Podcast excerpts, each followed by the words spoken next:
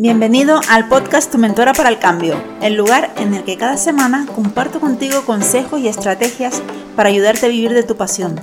Te ayudaré a descubrir que tienes la capacidad de conseguir todo lo que te propongas y mucho más. ¿Estás listo? Mi nombre es Mónica Salvador y quiero que en estos minutos que estemos juntos estés atento y tomes nota de todo lo que tengo que contarte, para que lo apliques y avances en tu vida profesional y personal.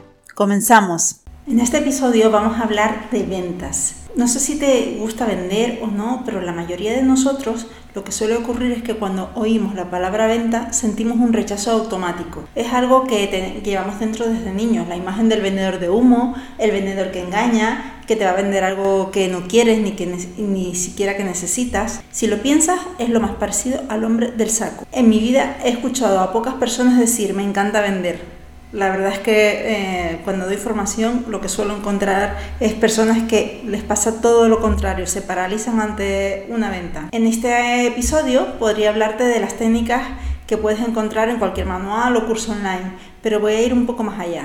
Vender es algo que tiene que ver más con tu mentalidad y con tus creencias limitantes, ya que por muchas técnicas que aprendas, si tienes interiorizado que vender es malo, ahí, mm, amigo, no hay nada que hacer porque nunca vas a querer vender o no te vas a sentir capacitado para vender. Y déjame decirte algo, no lo dudes, todos vendemos. Si lo piensas bien, en el fondo es así. Desde pequeños intentamos conseguir lo que queremos negociando o exponiendo una idea a nuestros padres. Mis hijos, por ejemplo, desarrollan un auténtico argumento de ventas cada vez que quieren algo de mí y saben que no les va a resultar nada fácil, desde luego. Intenta recordar cómo te sentías cuando tenías que vender una idea a tus padres. ¿Te costaba? Probablemente no, si realmente creías que en lo que intentabas vender. Me explico, si intentabas convencerlo de algo que en tu interior sabías que estaba mal o no era apropiado, posiblemente se te notara y no pondrías todo el empeño. En cambio, si estabas convencido de que tenías que ir a esa fiesta sí o sí, porque iba el chico de tus sueños, esa parte se omite, por supuesto, en toda negociación, porque ahí estás dejando tus cartas a la vista. El argumento que dabas resultaba tan convincente que tus padres cedían y te dejaban ir. Seguro que puedes encontrar ejemplos así en tu infancia, adolescencia, incluso cuando empezaste a trabajar. La cuestión es que las ventas hacen crecer una empresa y si no hay ventas, pues no hay negocio. Y tendrías que cerrar el chiringuito o dejar que otro tome mm, la delantera en lo que podía haber sido tuyo. Y ahora te voy a contar una historia. Te voy a contar mi historia de cómo empecé a vender de forma innata y sin engañar a nadie. Realmente yo no sabía que me gustaba vender porque cuando era muy joven, con 18 años aproximadamente, trabajé como zafata de promoción en una conocida marca de coches. Simplemente estaba buscando un trabajo de verano, o sea, no tenía ni idea de lo que era el mundo de las ventas ni, ni lo que significaba hacer eso. Me ubicaron en la exposición principal de la marca, en mi ciudad, y allí estuve unos 15 días que duró la promoción. Era una época donde se vendían muchísimos coches de esa marca, era una pasada. Así que cuando mi promoción, mi parte de, trabajo estaba tranquila, me acercaba a los vendedores y los observaba mientras atendían al público. Me encantaba la forma en la que le preguntaban al cliente, atendían a las respuestas, le daban su propuesta, le hacían sentarse en el vehículo para que sintieran esa emoción ¿no? de pensar que el vehículo podía ser suyo le llevaban a dar un paseo para que se sintiera cómodo, que probara todos los accesorios. Bueno, era como un cortejo increíble. Era eso, como cuando empiezas a salir con alguien. Se dieron cuenta de mi interés y me pidieron que ayudara con los clientes cuando no tuviera que atender la promoción. Y así lo hice, encantadísima, porque para mí era muy divertido. Me lo tomé como un juego, repetía los pasos que observaba de los vendedores y, me, sentía súper feliz atendiendo a los clientes. En ningún momento sentí que fuera una vendedora que intentaba embutir algo a alguien que no quiere, todo lo contrario. Sentía que realmente estaba ayudando a las personas que venían a mí y les facilitaba el vehículo que necesitaban. Por supuesto, algunos no compraban, no todos compraban pero los atendía tan bien que luego me solían recomendar o hablaban de mí y venían otras personas preguntando por mí. Y eso fue solo 15 días. Se me olvidaba decirte que posteriormente a esa experiencia me contrataron. Pasaron dos meses o algo así, me llamaron, ¿no? Y empecé en el departamento de administración y, nada, estaba pues simplemente haciendo una sustitución ocasional mientras estudiaba. Eh, luego eh, me comentaron que podía tener la posibilidad de pasar a ventas me lo dijo el jefe de ventas, así que no lo dudé.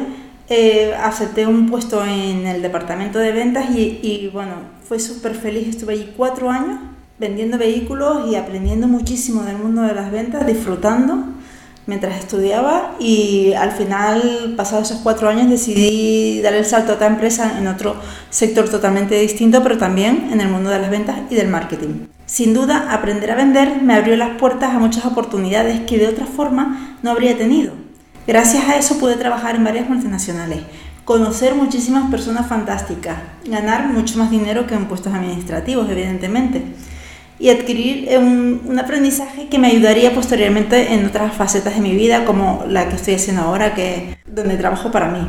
Pero no todo es bueno, ya que en determinadas ocasiones las empresas presionan a su personal para aumentar la facturación de cualquier forma, y eso causa estrés y malestar en los vendedores, por lo menos en los que no quieren vender por medio de presión, como es mi caso, ¿no?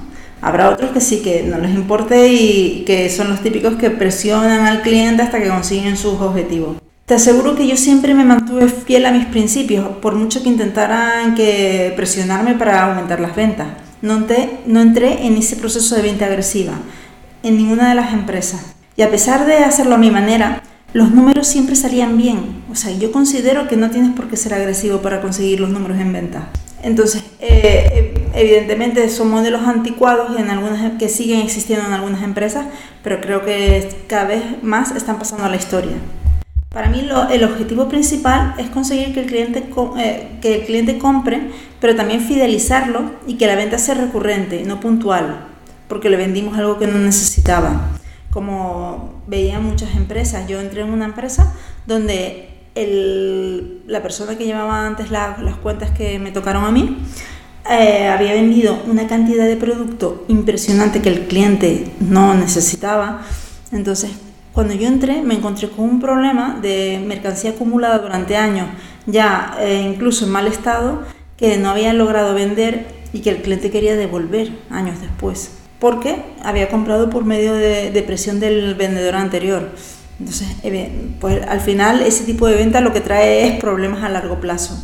Y ahora te digo cuáles son mis claves para vender sin vender. Lo primero es que veo la venta como una acción de ayudar a otra persona a tener un producto o servicio que quiere o necesita. O sea, yo nunca vendo nada a alguien que no necesita ni que, ni que quiere, evidentemente. No, no voy a forzar a alguien. Otra cosa es ayudarle a descubrir una necesidad que no, no ha identificado en un determinado momento, o cosas así. Pero nunca intento vender algo a alguien que no necesita. Me centro en averiguar las necesidades del cliente en lugar de mis necesidades de vender intento influir de forma natural, no eh, de forma artificial ni forzando demasiado. Pienso que para mí la venta es un win-win, ambos ganamos. Si yo gano y el cliente pierde, entonces para mí no es una buena venta. Y si ocurre al revés, tampoco es una buena venta. Otro punto importante es prepararse bien la venta, las objeciones, analizar la competencia, el mercado, conocer a fondo tu producto o tu servicio entonces, para mí eso es una parte fundamental, la preparación. Y me he encontrado, bueno, seguramente todos tenemos experiencias de ir a sitios a comprar algo donde sabemos mucho más que el vendedor que nos está atendiendo.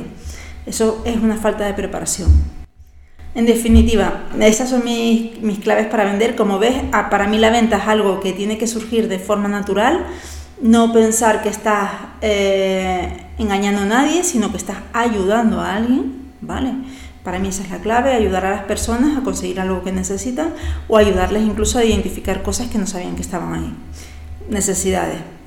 Y bueno, pues eh, espero que te haya gustado el episodio que hoy y de hoy y nos vemos en el próximo episodio. Chao. Hasta aquí todo lo que tenía preparado para este episodio. Espero que haya cubierto tus expectativas. Sobre todo recuerda que ahora te toca a ti implementar lo aprendido, ya que si tú no lo haces nadie lo hará por ti. Si quieres más contenido puedes visitar mi web monicasalvador.com o mis redes sociales. Estaré encantada de verte por allí. Nos vemos en el próximo episodio.